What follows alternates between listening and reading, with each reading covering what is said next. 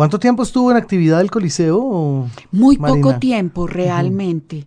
Eh, después hubo algunas acciones, otra vez para, bueno, mm, estoy contestando en la primera parte, ¿no? En su primera etapa. Em, hubo algunas acciones por parte de autoridades virreinales para volver a revivirlo, pero ahí se dieron cuenta que eh, se requería invertir dinero. Porque ah. otra, otra de las, otro de los motivos por el cual el señor Ramírez, no sé por qué casi se me olvida, uno de los motivos por los cuales quebró es que le pusieron impuestos muy altos. Bueno. Unos impuestos. Esa historia es divina. Divina. y quedó debiéndole a la ciudad, no, No, no, no, Entonces lo, ejecutaron. Fue la ciudad la que lo ejecutó realmente, ¿no? Ay, ay, ay. Qué cosa más. Sí. Historia tan triste, además. Es muy triste. Él murió triste, además. Y nadie había contado esa historia que tenemos que leer todos para saber cómo no ir a embarrarla o embarrarla menos en el futuro. Hay una cosa muy bonita en esa investigación que usted hizo, que fue la reconstrucción del edificio con un compañero arquitecto que se levantó. ¿Cómo fue eso?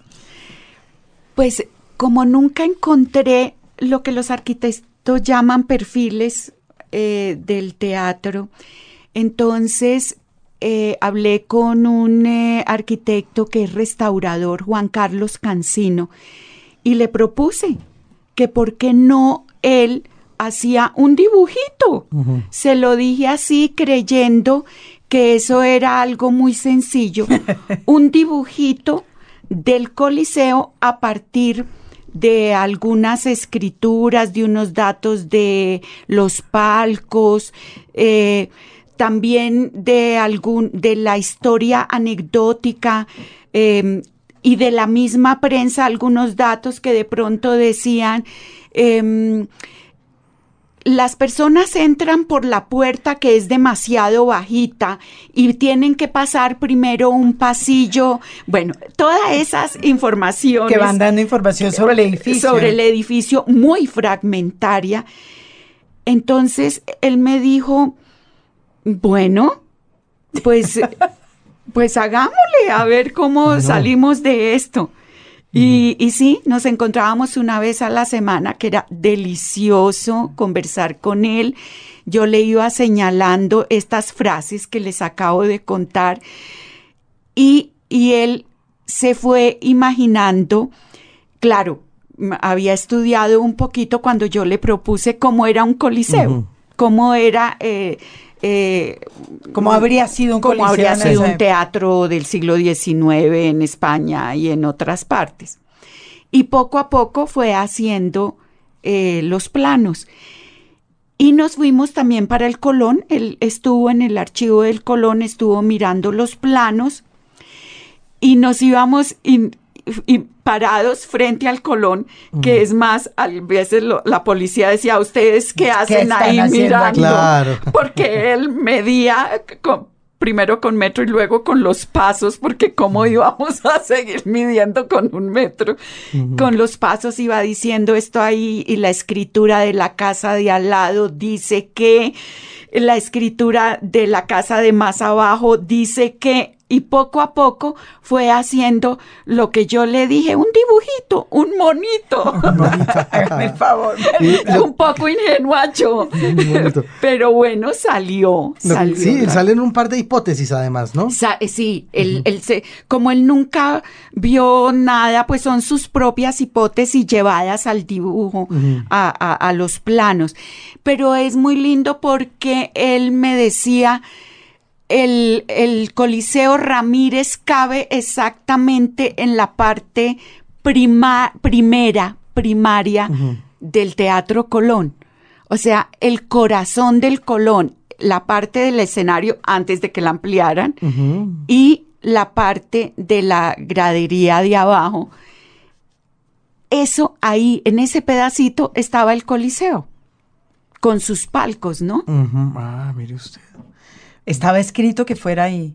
Sí, Eso- está pero claro. fíjese Pues que eso- con las medidas, con los datos catastrales que el arquitecto consultó. Sí. Yo digo la historia muy anecdóticamente y porque la emoción Sí. pues me lleva a eso, ¿no?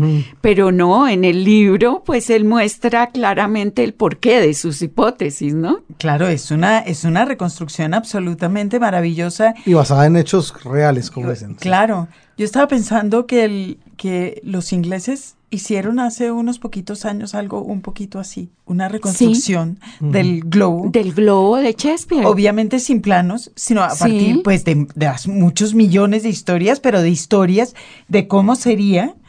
Y lo hicieron otra vez así tal cual, Sí, se Ah, supone. se supone, y todos Sí. vamos allá y creemos que era así y que Shakespeare andaba por ahí. Bueno, finalmente de eso se trata Claro. con, con las artes, de poder como soñar, Imaginar. ¿cierto? Imaginar. Entramos al globo y creemos que ahí estaba Shakespeare. ahí estaba. y claro. así era. Ah, Tal, Pues tal cual. este pobre señor Ramírez, insolvente por culpa de la ciudad, y lo siguió otro señor Maldonado.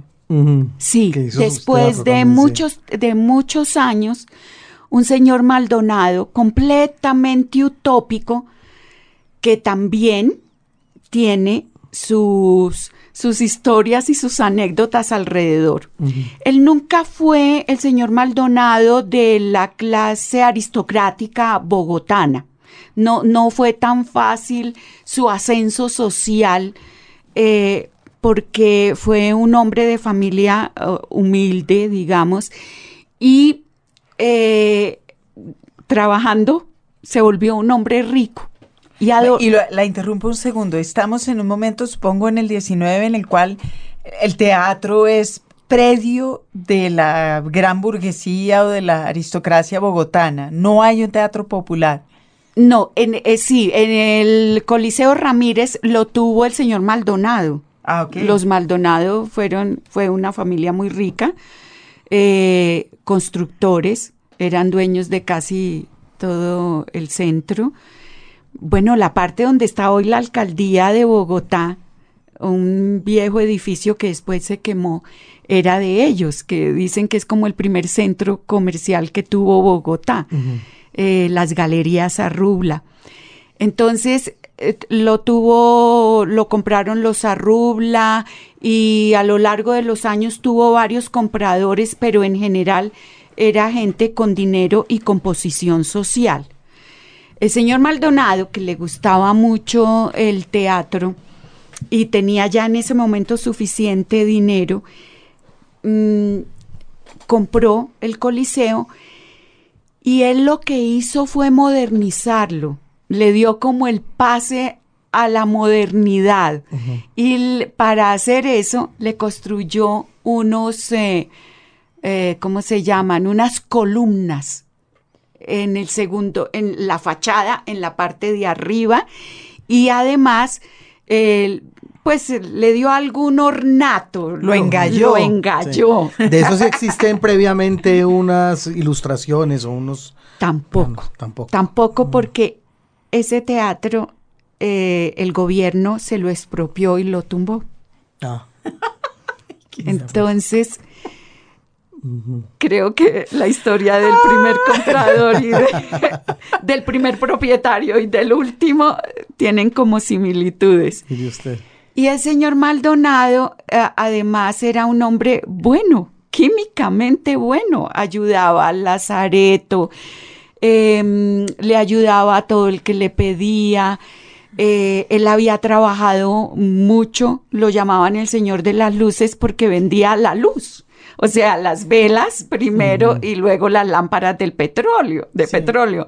Entonces, eso de ser el señor de la luz, eh, le ganó que esa frase la convirtieran en una ironía y, y sarcasmo a veces, porque el Señor de la Luz podía ser pues un hombre ilustrado de la ilustración. Eh, y, y resulta que no, es que mm, pues era el que, el de los fósforos, el que tenía además las empresas de cigarrillos y cuando querían burlarse de él, lo llamaban el Señor de la Luz, en ese otro como si tono. fuera el siglo de las luces, básicamente. Sí, ilustrado. Mire usted. Mm. Bueno, dentro de la leyenda marina eh, está el tema de que un obispo hubiera declarado una maldición eterna para el señor Ramírez, Sí. que seguramente la, la tuvo que secundar después el señor Maldonado. Pero una maldición además. Miedosa, que se le iba a caer el teatro con todo y gente adentro. Oiga, Una bueno. Gravísimo. Sí. Si Ah. estamos en el siglo XIX. Como la maldición de la bruja mala, pues. Exactamente. Y Es algo que se cumple. La lepra. Sí. Ay, Dios. Es algo que ¿Y se por cumple. qué? Porque no le gustaba, claro, ya sabemos. Sí. Sí. Quería estar más alto que la catedral, que pesaba, bueno. El señor Maldonado, eh, ya esto es eh, una cosa laica, una bronca laica, se lo expropia al Teatro del Estado y lo tumba. Y ¿Por lo tumba. qué? Es ahí hay algún misterio. Primero, pues lo, lo expropian para convertirlo en el Teatro Nacional. Pero los arquitectos que dieron su concepto, o sea, el señor Cantini, eh, Pietro Cantini. Pietro Sí. Cantini, eh, dice que ya los materiales son muy viejos y que no resistirían eh, volverlo un teatro nacional.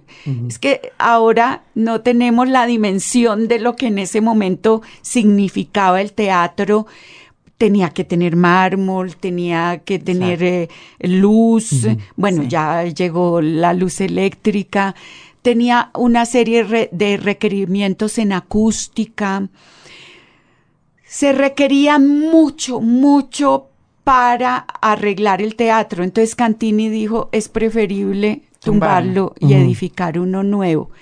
Bueno, como en todo, siempre hubo discusiones que si ese coliseo había resistido la maldición del obispo, los terremotos reales, y no tenía ningún solo problema Sí, y y- unas bases inmensas, Ujú. porque no lo hubieran podido dejar y haberle reconstruido de una manera más modesta y que se hubiera edificado un teatro nacional con todo lo que se, el gobierno quería en otra O parte. sea que todo lo que le pasa al Teatro Colón, que tiene una historia tan accidentada y triste, es culpa de un obispo, Jaime Andrés. Así es. Y todavía lo siguen reconstruyendo. Todavía, todo el tiempo, claro. No, María. Pues bueno, es parte entonces de lo que nos trae este libro ganador de premio a la investigación teatral en 2012 del Ministerio de Cultura de Marina Lamus, nuestra invitada de hoy a los libros, del cual quisiéramos pedirle que nos leyera un fragmento, María. Bueno, pues escogí este, como estamos hablando del señor eh, Ramírez, primer dueño y último, el señor Maldonado, escribí sobre ellos esto. Es posible que el primero y el último propietario del teatro bogotano compartiera algunas características, ser un tanto excéntricos, osados y utópicos. El gusto por la representación escénica y nociones similares sobre su importancia en la sociedad, suficiente dinero para invertir en el arte de Talía sin olvidar hacerlo rentable, deseos de notoriedad y reconocimiento dentro del medio que le res- correspondió vivir, ingentes esfuerzos para salvar a sus respectivos planes frente al gobierno de turno. A ambos, las leyendas les atribuyeron un origen poco elegante del dinero. Ramírez, como ya se vio, lo obtuvo en el tapete verde de una casa de juegos santafereña. Maldonado se topó un santuario en la vieja Bogotá que en términos coloquiales actuales significa haber hallado una huaca. Nada extraño dentro de la cantidad de mitos urbanos que se han formado alrededor de los grandes capitales de estos periodos, en la mayoría de las ciudades del país. A ambos la muerte los encontró desilusionados, tristes e impotentes frente a su situación después de haber librado pequeñas y grandes batallas. Al igual que los empresarios que le precedieron, Bruno Maldonado fue un hombre con vocación política, interesado en los destinos de la ciudad, en el comercio y en los negocios, pero a diferencia de ellos, no pertenecía a la alta sociedad bogotana, ni había nacido en un hogar adinerado, por lo cual no había encontrado la puerta expedita para entrar en algunos círculos sociales. Dado su origen y forma de ser, fue objeto de jocosas anécdotas ampliamente difundidas. Las fuentes están en desacuerdo sobre algunos aspectos de su vida, pero hay consenso en sus cualidades y en las apreciaciones sobre su figura y talante, que fue educado por profesores privados. Esto no parece coincidir con su origen humilde, que por el contrario, estudió en el Colegio del Espíritu Santo de Lorenzo María Lleras o de los jesuitas de San Bartolomé. Esto último parece más factible. En lo que todos coinciden es en su sentido del humor, gran corazón, generosidad afectiva y económica con enfermos y pobres, en el amor a Dios, a la patria y a la familia, como él mismo lo escribió. José María Rivas Grot dice que Bruno Maldonado nació en Bogotá en algún año de la década del 40. Otros lo datan de manera precisa en 1840 y es factible que esta fecha sea correcta. No obstante, es la misma que erróneamente se ha señalado como la de compra del Coliseo por parte de los hermanos Maldonado. Entonces, despierta algunas dudas. Don Bruno se casó con Salomé Pinillos y no tuvo hijos, además de su hermano Timoteo, quien fue su compañero de negocios y heredero universal, tenía dos hermanos más, José María y Juan Nepomuceno. Se sabe que amó entrañablemente a su sobrina Micaela, por lo cual le legó parte de sus bienes.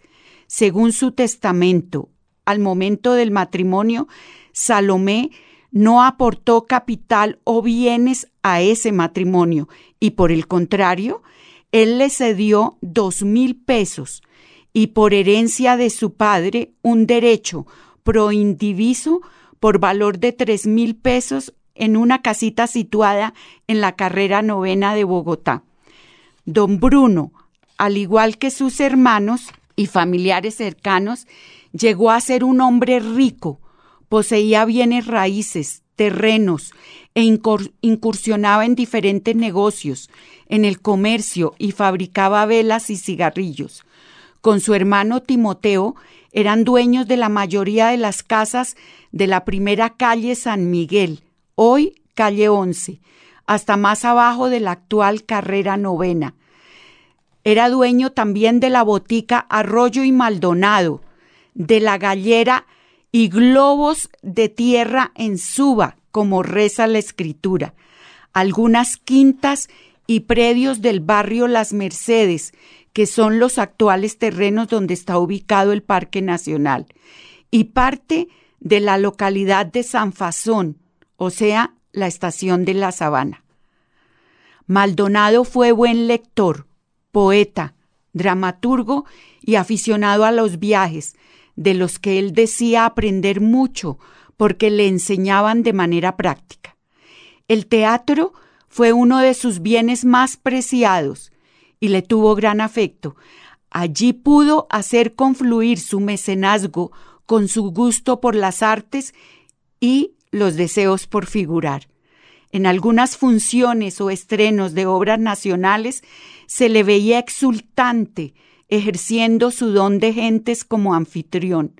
Los periodistas no evitaban el comentario sobre su visible emoción, tal como lo reseñaron durante la temporada de zarzuela de abril de 1876, después de la presentación del Valle de Andorra, en que todo había salido a pedir de boca y los cerrados aplausos habían sellado la noche los periódicos escribieron.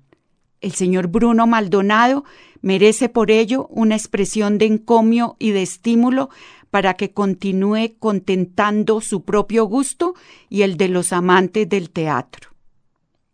Los libros. Señal Radio Colombia. hay por lo menos dos formas de mostrar una erudición irritante. Un personaje inolvidable.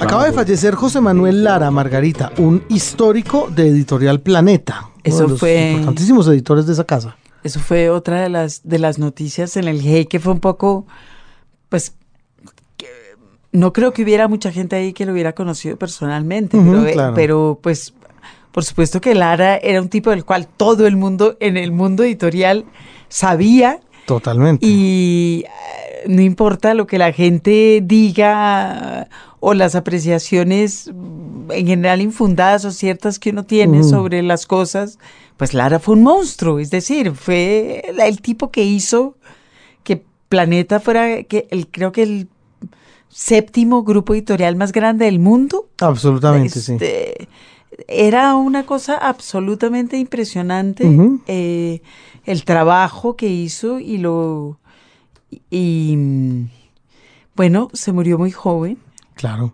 no Eh, tenía 70 años. Imagínese usted, no tenía 70 años.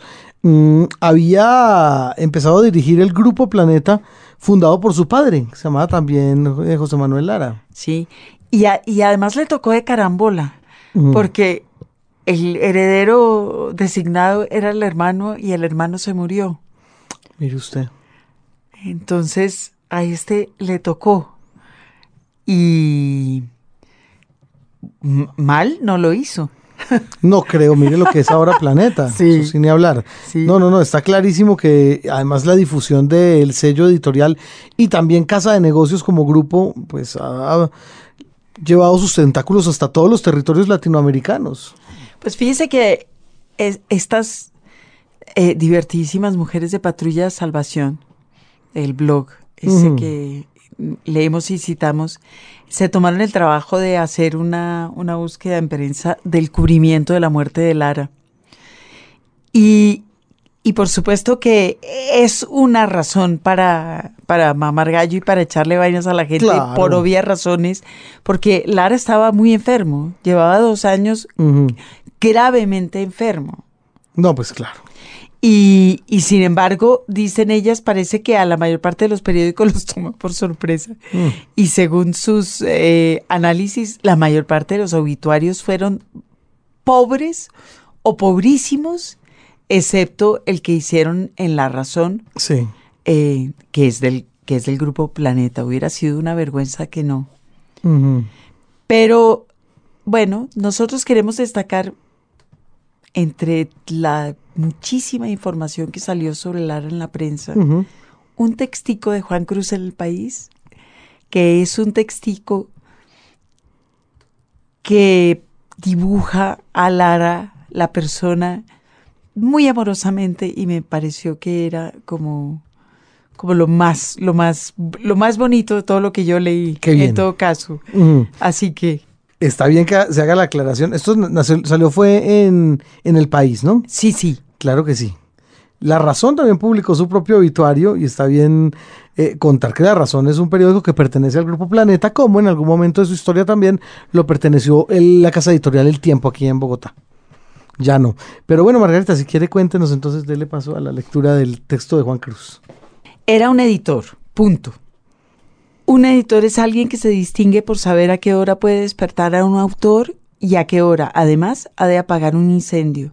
El incendio en el mundo editorial, que es un mundo de caballeros, y en su caso de muy caballeros, siempre se atenúa con la buena educación de la diplomacia, y él encarnaba, en tiempos muy difíciles, esa figura como pocos en el mundo de la lengua española.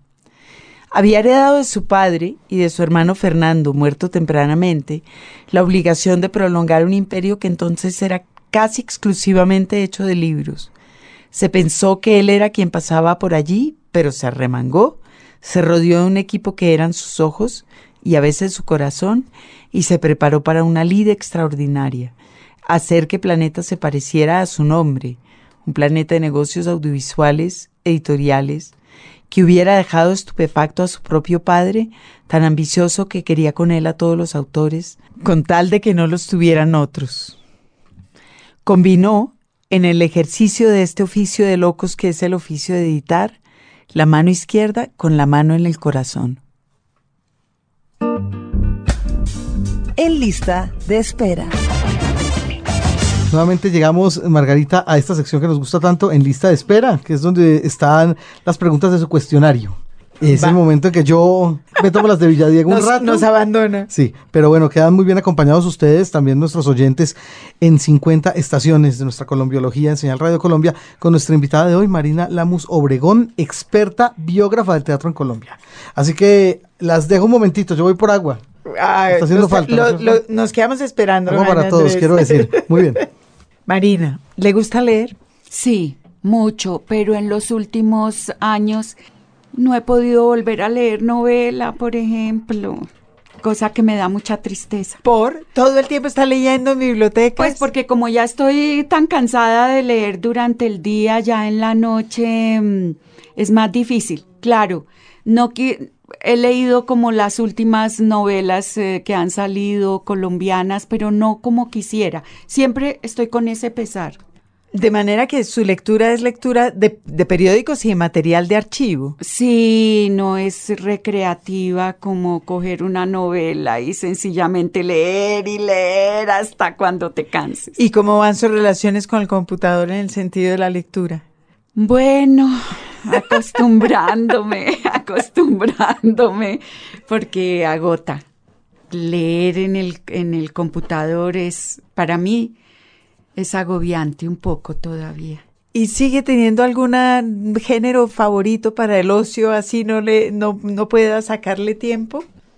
Pues eh, lo de la, nove la novela, pero también según mi estado de ánimo me gusta coger cualquier libro de poesía y, y leer, a ver qué resulta de cualquier autor. Claro, siempre si estoy tristona, por ejemplo, o nostálgica, sí me gusta volver a, algunos preferidos, a Antonio Machado, a algunos clásicos, pero no ir a buscar una poesía como predeterminada, sino al azar. A ver qué me dice. Lo que va saliendo. Sí, lo que me dice, a ver que, que- que si el poema que abro al azar me llega, me habla, me, me conversa lo que yo quiero. Un buen reto para la literatura, me parece a mí. Cuando era adolescente, ¿qué leía? Uy, yo creo que fue de las épocas que más leí y novela. Tenía un tío político con una gran biblioteca y nunca me dijo estos libros son malos, no los lea, como ocurría a veces con algunos otros familiares. Lea. Y si se aburre, pues cierre el, el libro y coja otro.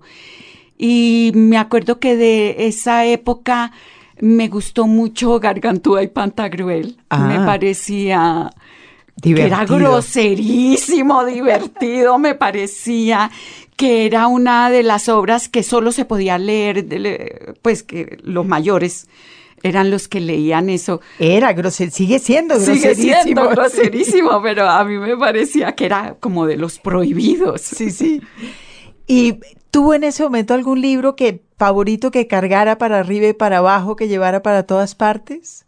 No lo recuerdo, Margarita, no, no lo recuerdo. Leía muchas cosas, pero no, no en esa descripción que tú haces. ¿Ha regalado libros? ¿Regala libros? Sí, ¿Y regalo. a alguno en particular lo ha regalado mucho? No, especialmente regalo libros a los niños, a mis ahijados, a mm, cuando mi hijo era pequeño, pero Ah, sigue teniendo la vocación de lectora de la sala infantil. sí, sigo teniéndola. En- ¿Y tiene autores favoritos? No, para los niños me voy igual, desarmada a una librería a ver eh, que el libro me interesa más que el libro tenga dibujos, que tenga la letra grande, que sea atractivo para un niño, que no pese tanto.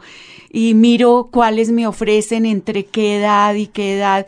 Y ya a mi ahijado, por ejemplo, el más grande, eh, si tiene alguna preferencia, me la pide y, y ya le regalo. Ok. ¿Lee teatro? Leo teatro, sí. Leo harto teatro. ¿Latinoamericano? ¿Solo relacionado con el oficio? ¿Le gusta el teatro de todas partes? De todas partes, sí. Eh, ¿Alguno en particular? Vuelvo a Shakespeare también en las épocas en que estoy de un estado de ánimo particular. Sí. pero me gusta mucho leer los latinoamericanos y, y los colombianos.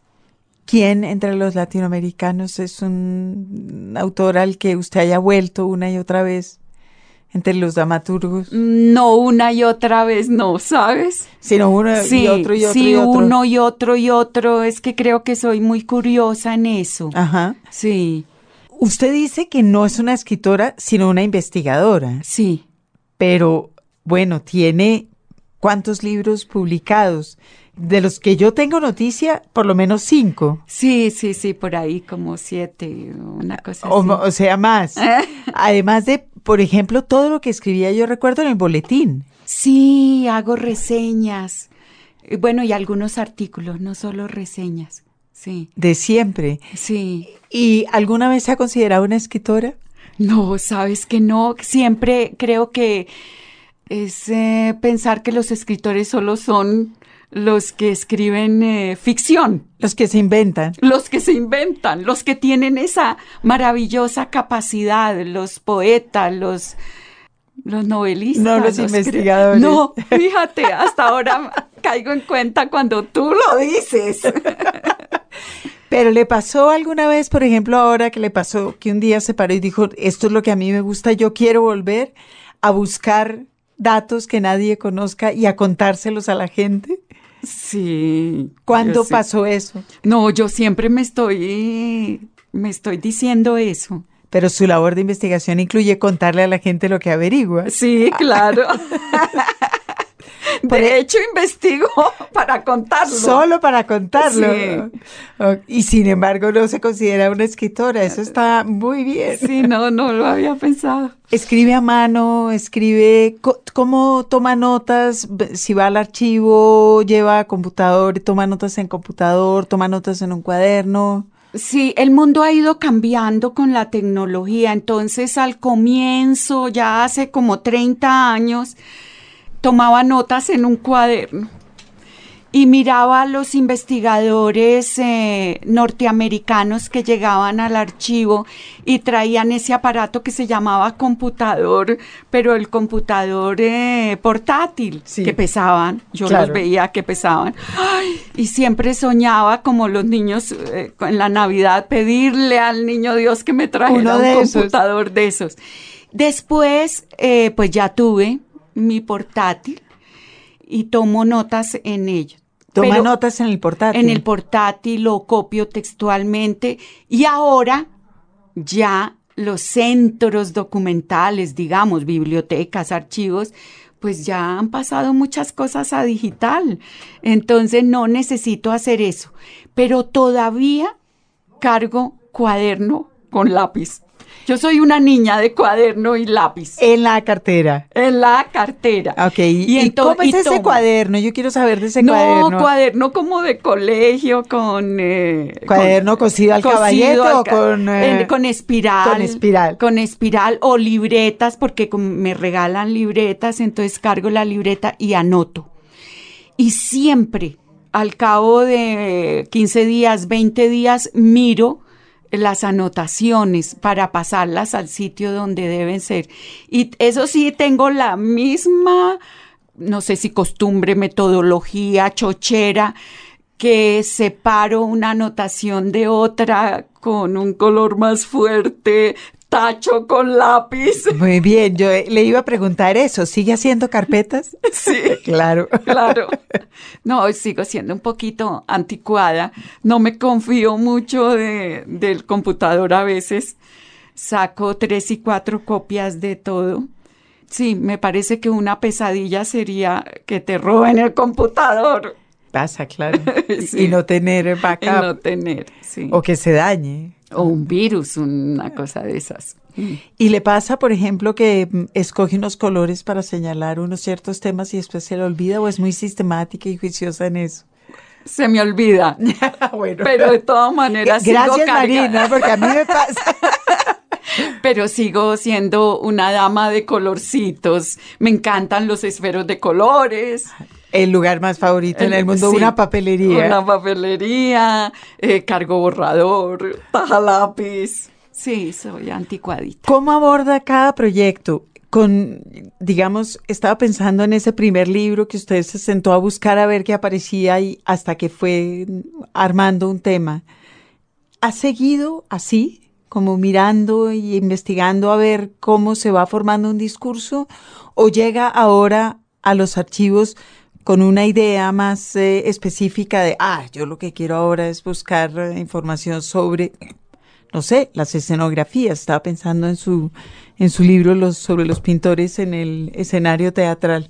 A ver, Margarita, eh, eh, voy a ser completamente sincera, aunque yo misma ejerzo sobre mí una censura muy grande, pero voy a ser sincera. Eh, porque la censura que tengo adentro creo que es una censura que viene de afuera y que cuando lo digo eh, me censuran por obsesiva.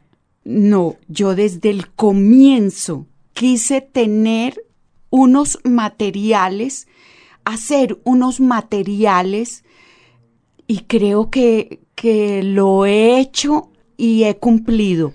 Me sentía un poco, eh, esto responde a qué? A que cuando estaba en el Caro y Cuervo, estudiando en la maestría había una parte que consideraban importante los maestros que las personas de literatura debíamos aprender y era rudimentos, las bases de la lingüística, porque la literatura se hace con la lengua. Y entonces era mejor que tuviéramos para hacer mejores análisis literarios. Y me consideré dividida entre esas dos y dividida entre mis intereses también de lectura. Y de alguna manera la investigación refleja un poco esa división y obsesivamente he querido continuar con esas tres o cuatro o cinco marinas, yo no sé cuántas son. Y desde el comienzo me lo propuse y quiero cumplirme a mí misma una marina que está interesada en la literatura, una que está interesada en la lengua. Digamos una que en el análisis y el análisis basado en la lengua, entonces en el teatro hago lo mismo. Una marina. De ahí que se le haya ocurrido la idea de reconstruir unos planos a partir de unos discursos. Sí, eso, no sé. No seguir al pie de la letra una metodología de análisis o una, un método para investigar históricamente algo. Creo que es eso. Creo que eh, eh, eso obsesivamente lo, lo he seguido. No he cambiado. Que pueda sacar productos en libros, eso se debe a la generosidad de algunas editoriales. Pero de alguna manera yo lo hubiera hecho, ¿sí? Ok, sigue poniendo las cosas en carpetas y Sigo poniendo y lo seguiré y eso sí lo tengo claro. Y algo que tengo claro es que me tengo que cumplir a mí, a mí misma. Eso es lo que siento que si lo digo mm, se me podría criticar, porque es muy posible que la crítica la tenga yo, como lo dije. Pero está bien, es una eh, uno es un buen crítico. A veces es horrible, pero horrible, horrible, porque entonces está uno con el látigo dándose. sí. Va y toma notas en los archivos en las bibliotecas y después hay un segundo proceso en el cual se sienta a escribir, a redactar eso lo hace en las bibliotecas, lo hace en su casa, tiene otras rutinas diferentes, o la investigación y la escritura son procesos continuos. No, lo primero que dijiste, yo llego con los materiales, los voy leyendo, voy subrayando, voy haciendo anotaciones, comparo con las intuiciones que tuve y que he dejado consignadas en mi cuaderno. Y eso lo hago en mi casa. Yo adoro estar en mi casa. Lo que no me gusta es salir. Ok, y ahí escribe. Y ahí es donde empiezo a armar el rompecabezas y a leer mucho y ya después empiezo a escribir, cuando ya tengo como un panorama. Claro, durante la fase de la escritura voy encontrando también cosas que había dejado que me parecían que no eran importantes, pero al momento de escribir sí. Descubre tengo- que sí. Sí, tengo que regresar. ¿Y tiene jornadas de trabajo establecidas? Es decir, ¿es Sí. disciplinada en que se sienta a escribir a la misma hora o no? Sí, o- obsesiva. ¿Y se para también alguna hora? Sí, me paro cada rato, digamos, eh, no sé cada cuánto, pero sí me paro a mover los brazos, las piernas. ¿Y de, hay un momento del día en el que deja de trabajar o cuando Sí. está sentada escribiendo, escribe hasta que San Juan agache el dedo? No, me levanto a hacerme el tinto, el agüita aromática, descanso un poquito, sigo pensando en el último problema que me surgió, luego vuelvo y me siento y soy muy juiciosita para el almuerzo. ¿Y tiene horas para el ocio en esas jornadas de escritura? Sí, sí. ¿Va al cine o Sí, sí, mira la televisión o mm, Voy a cine. Me gusta el cine. oye o- música mientras escribe? Sí, muy bajito y música clásica. Y cuando me paro a hacer eh, ¿Y usted la pone o oye radio? Radio. Ok. Sí, yo pongo mucho radio. De hecho, por la mañana, mientras hago algunos oficios y eso, oigo radio. Ok. Sí, me gusta mucho el radio. Creo que soy de la generación en que nacimos con el radio. Prendidos Sí, al, a- al, sí. al- al loro. Sí, tengo varias emisoras. Me gusta, por ejemplo, aquí la emisora nacional, la de eh, la, La clásica. la clásica y la de rock. Ah, que es muy bien, radiónica. Es radiónica, me Ah, encanta. He Al- aprendido Le diremos cosas al de pro. rock. Qué bien, es maravillosa, ¿verdad que sí? Sí. Bueno, ¿tiene un lector especial en mente mientras escribe? Es decir, ¿escribe para alguien? ¿Escribe como para estudiantes o para... Sí, siempre pienso que debo escribir de una manera que los no especializados en el tema les parezca agradable, porque de hecho yo creo que lo que escribo es un poco ladrillo, como dicen los estudiantes, No es, no es, no es. porque pues son cosas que solo le interesa a un pequeño grupo de personas, ¿no? pero trato de, de- de presentar, eh, de tener una prosa un poco más fluida para, para no ser tan aburridora, porque como tengo que poner pies de páginas, de qué documento tomo, o sea, no perder el rigor, pero hacer un, un poquito más amable la información. ¿Y cómo han sido sus relaciones con los editores? Porque ha tenido varios editores a lo largo de la vida.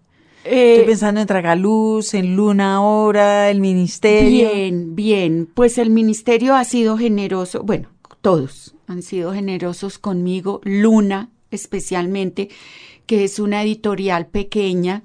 Mm, Me sienten como parte de la casa y, y de hecho pensé que nunca se iban a interesar en el libro de pintores y se interesaron. Creo que la relación ha sido buena en eso, pero eh, ¿Y siempre... ese, ese libro de pintores, cuando usted llegó al editor, ¿era una idea o era un libro? Era un libro. Yo siempre llego con el libro porque cuando era más pequeña, alguna vez fui a una editorial y dije, tengo esto de teatro, y me contestaron sinceramente, eso no se vende. Y tienen toda la razón. No se vende. Entonces, ¿cómo hacen para pagar todo lo demás? Entonces ahí quedé como, sí, eso no se vende y de hecho vi algunas estadísticas. Bueno, ya hace muchos años, no sé, ahora tú estás más enterada de las estadísticas de que hay géneros que no se venden. Eso dicen los editores, que hay unos géneros que no se venden.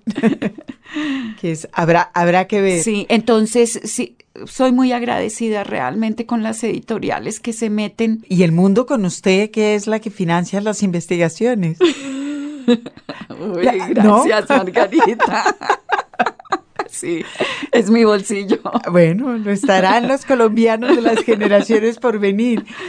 Dice que va al cine a la hora del ocio. ¿Qué le gusta ver? Eh, veo los, los ciclos que dan en la cinemateca, pero también me gusta mucho ir a, a ver, eh, que ahora es una maravilla, por ejemplo, eh, las obras de teatro que traen y que pasan los fines de semana. em, ópera, eh, ballet. Y sí, las que o- las eh, películas que están para nominadas para el premio Nobel, Eh, Para el Oscar. para el Oscar, para el Oscar, perdón, Sí, sí. no para el premio Nobel. Las va- o sea, va al cine mucho. Sí, voy, voy, voy. Con, tengo buenas compañeritas, amigas de, de cine. Del cine. ¿Y otras formas de entretenimiento? Antes era muy rumberita. Tenía un sitio donde iba a rumbear, pero dejé de ir porque mm, iba con una amiga que bailábamos delicioso toda la noche, ah, salsa, Sí. y bailábamos hasta, pues sudábamos bailando delicioso. Pero ya con la edad vienen algunos achaques y a mi amiga una rodilla se le fregó y no, no pude volver. Y es una de las cosas que extraño, bailar. Bailar. Habrá Sí. que resolver. Habrá que eso. resolver ese problema. Una frivolidad inconfesable, Marina. Algo que le guste hacer eh, así. Yo soy vanidosa Bien. y me gusta comprar cremas y aplicármelas. Ah, eso está muy la bien. cremita, la, la grasa. Eso, eso está muy bien. Eh, y para terminar esta sección, ¿qué tiene en su mesita de noche? En mi mesita de noche casi siempre tengo poesía. Y hay un escritor colombiano que me gusta mucho, el poeta Darío Jaramillo Agudelo. Ah, lo amamos al poeta Darío Jaramillo. Tú también lo amas, ¿no? Sí, creo que aquí todos somos Todos fans somos del- fan de, de la, del de, poeta. de Darío. Y que, creo que usted quería leernos algo de Darío en la sección de clásicos, ¿verdad? Sí, me gusta mucho, mucho Darío, algunas, los poemas de amor. Y me gusta porque creo que me he vuelto un poco fría y distante.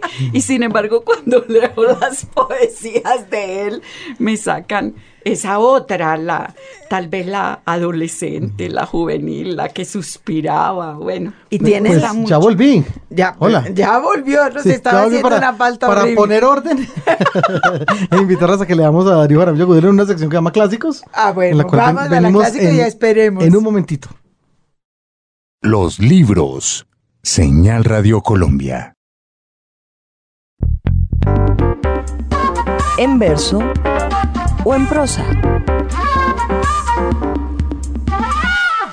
Pues uno de los libros que Marina Lamus ha publicado sobre la escena teatral colombiana, el- de hecho el último que publicó el año pasado con Luna, es un libro sobre los pintores en el escenario Sí. teatral. Mire usted qué nivel de especialización ha llegado Marina Lamus en lo que tiene que ver con sus, sus investigaciones sobre teatro colombiano. Y bueno, es, eh, es, un, es un lugar donde se conjugan los, los dos intereses de ella y donde además, en donde además los pintores del siglo XX colombiano, muchos pintores del siglo XX colombiano sobresalieron haciendo, haciendo escenografías, ¿verdad? Totalmente, sí. Entonces, pensando en eso, y tal vez eh, inspirados por la cubierta del otro libro de Marina, el de Geografías del Teatro Colombiano, Claro, que tiene una pintura de Lorenzo Jaramillo en la portada, eh, resolvimos recordar a Lorenzo, Qué maravilla. ¿verdad? Claro, no vale siempre, mucho la pena. siempre está bien recordar a Lorenzo, que fue uno de esos pintores que hizo escenografías. Junto con muchos otros, de Mm. hecho, muchos pintores colombianos hicieron escenografías. Grau, por ejemplo, Sí. Eh, Roda, mm, Mansur. ¿Quién más, Jaime Andrés? Eh, que hayan participado de, o de esa misma generación, tal vez. o- Tejada, Hernando Tejada, Claro, el caleño. Tejadita, Sí. Y eh, Santiago Cárdenas, en fin. Ah, no. Ha, habido una selección deliciosa de pintores Mm. ocupados del tema.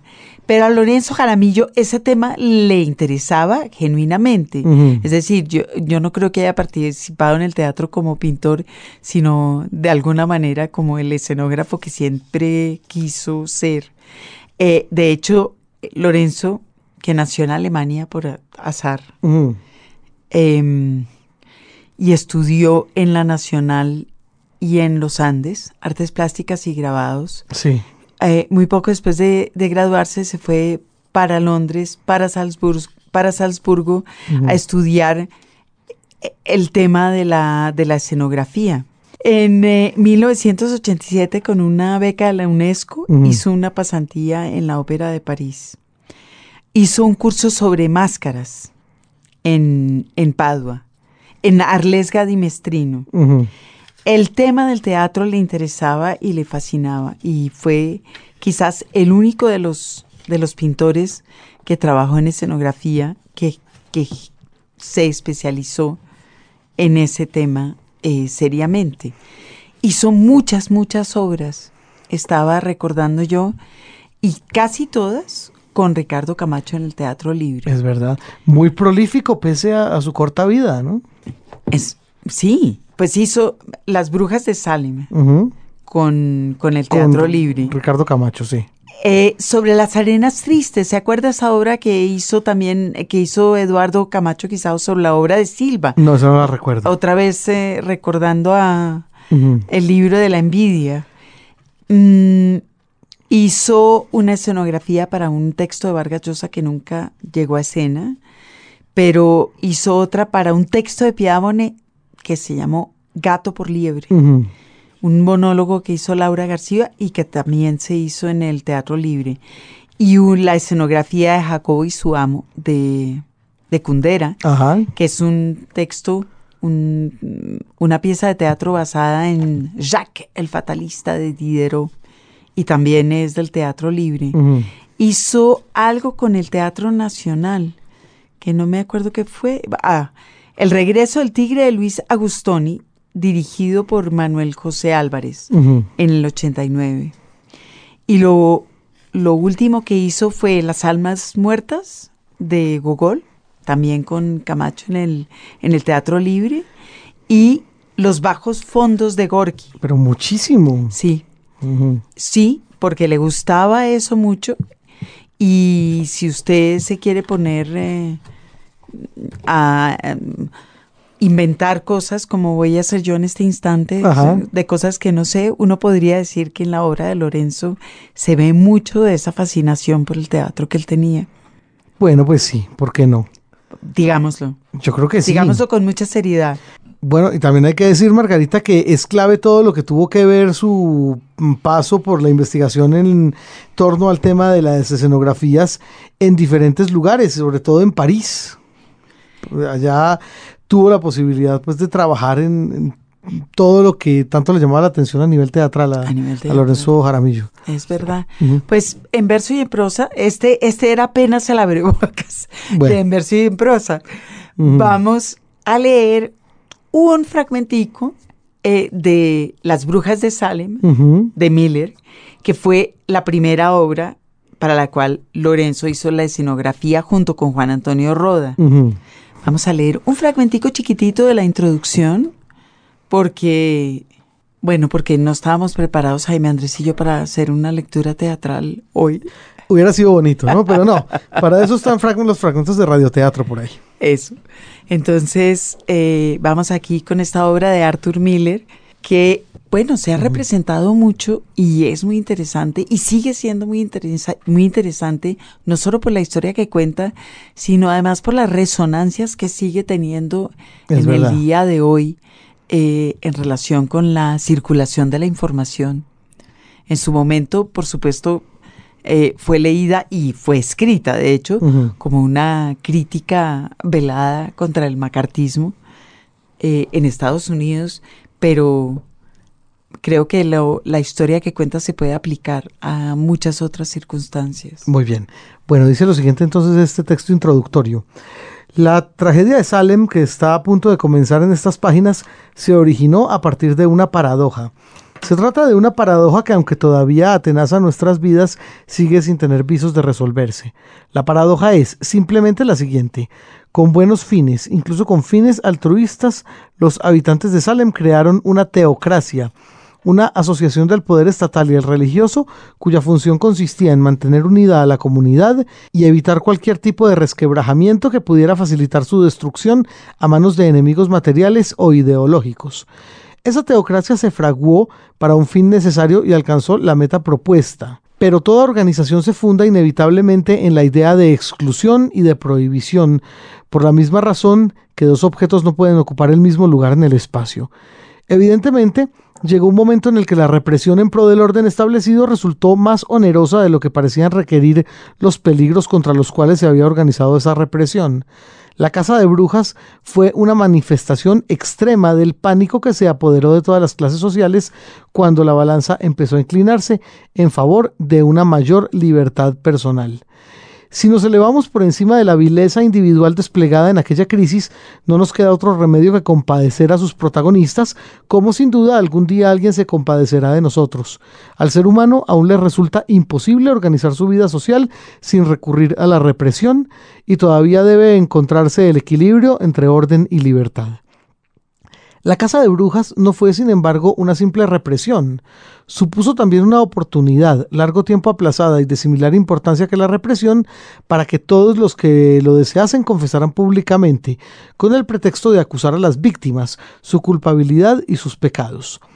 De repente resultó posible e incluso patriótico y santo que un varón contara cómo Marta Corey había entrado de noche a su dormitorio mientras su esposa dormía a su lado, procediendo a tumbarse sobre su pecho hasta casi asfixiarlo. Por supuesto se trataba solo del espíritu de Marta Corey, pero la satisfacción del transgresor al confesarlo no era menor que si se hubiera tratado de la Marta de carne y hueso, ya que de ordinario no se podía hablar de tales cosas en público. Odios de muchos años contra vecinos se manifestaron abiertamente y se disfrutó del placer de la venganza, pese a las caritativas recomendaciones de la Biblia. La codicia de la tierra, manifestada por las constantes disputas acerca de lindes y por la impugnación de escrituras de propiedad, pudo elevarse ahora a la esfera de la moralidad. Fue posible acusar de brujería al vecino y sentirse perfectamente justificado por añadidura. Se ajustaron viejas cuentas pendientes, elevándolas al plano de combate celestial entre Lucifer y el sumo hacedor las sospechas y la envidia que el desgraciado sentía por el que era feliz pudieron estallar, y de hecho estallaron dentro del marco de la venganza generalizada. Los libros. Señal Radio Colombia. Los clásicos. Para el cierre, ahora sí, los clásicos, Margarita. La mesita de noche. Habiendo puesto orden. Así como tocaba. La mesita de noche de Marina Lamus tiene poesía, ella misma nos lo dijo. Eh, tiene más poesía que teatro, bueno. Eso ya de por sí marca una, una tendencia y un gusto. Y además la poesía de nuestro queridísimo Darío Jaramillo Agudelo, ciertamente. Eh, ya nos contó también en el anterior bloque por qué le gustaba tanto, ¿no, Marina? Sí, ya, ya confesé. bueno, en ese caso, cuéntenos qué nos tiene para leer en estos clásicos. Pues tengo aquí la edición, la edición más viejita de Poemas de Amor, que es de la Fundación Simón y Lola Guberek de 1986. Ya está viejito, amarilloso, pero es el que tengo ahí siempre. Ah, muy bien. Y es el poema número 13, que dice, primero está la soledad, en las entrañas y en el centro del alma. Esta es la esencia, el dato básico, la única certeza que solamente tu respiración te acompaña, que siempre bailarás con tu sombra, que esa tiniebla eres tú. Tu corazón, ese fruto perplejo, no tiene que agriarse con tu sino solitario. Déjalo esperar sin esperanza, que el amor es un regalo que algún día llega por sí solo. Pero primero está la soledad, y tú estás solo, Tú estás solo con tu pecado original, contigo mismo. ¿Acaso una noche, a las nueve, aparece el amor y todo estalla y algo se ilumina dentro de ti, y te vuelves otro, menos amargo, más dichoso, pero no olvides, especialmente entonces, cuando llegue el amor y te calcine, que primero y siempre está tu soledad, y luego nada, y después si ha de llegar está el amor.